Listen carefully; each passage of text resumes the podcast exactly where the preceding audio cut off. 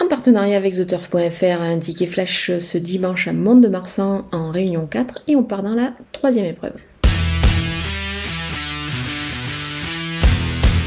Le numéro 1, Bailey's Diamant, euh, apprécie vraiment cette piste de Mont-de-Marsan.